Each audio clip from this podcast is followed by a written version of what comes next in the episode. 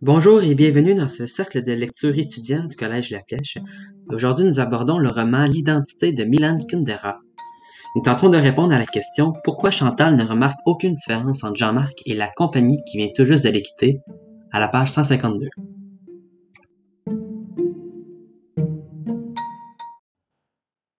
Donc, nous allons tout d'abord commencer par une petite mise en contexte. Donc, Chantal reçoit secrètement des lettres d'un admirateur qui l'observerait en cachette.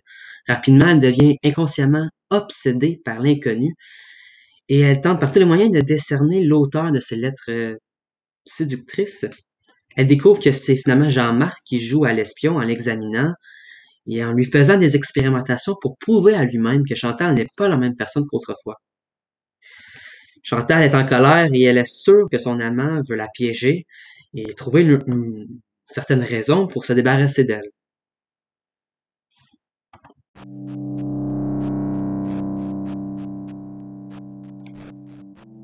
Plus tard, Jean-Marc reçoit la visite de la belle-sœur de Chantal et de ses enfants. Il faut savoir que Chantal a coupé tous ses liens avec sa famille en vivant avec Jean-Marc, car la sœur de son mari était trop contrôlante. Ses enfants jouent donc dans leur chambre et dans l'armoire et finalement les lettres que Chantal gardait secrètes dans son armoire finissent par tomber à terre. Rapidement, Chantal a honte et elle est prise d'un élan de colère, car ces lettres représentaient la fausseté de Jean-Marc, sa trahison. Ces lettres ont été exposées indirectement par sa belle-sœur et elle est en colère. Chantal a donc l'impression que sa belle-sœur et Jean-Marc formeraient un bon couple d'espions. Pourquoi? Car en fait, elle se sent étouffée. Jean-Marc et sa belle-sœur ont franchi les barrières de son intimité en exposant sa lettre et en fouillant dans ses affaires.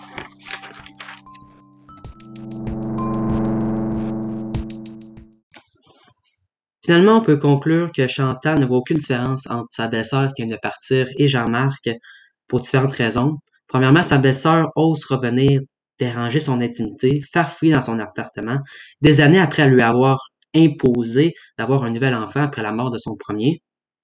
Deuxièmement, Jean-Marc est allé trop loin hein, en fouillant dans ses armoires, en dépliant, en dépliant ses affaires et en se faisant passer pour un autre. Chantal a donc perdu la liberté qu'elle espérait en achetant un appartement loin de son passé.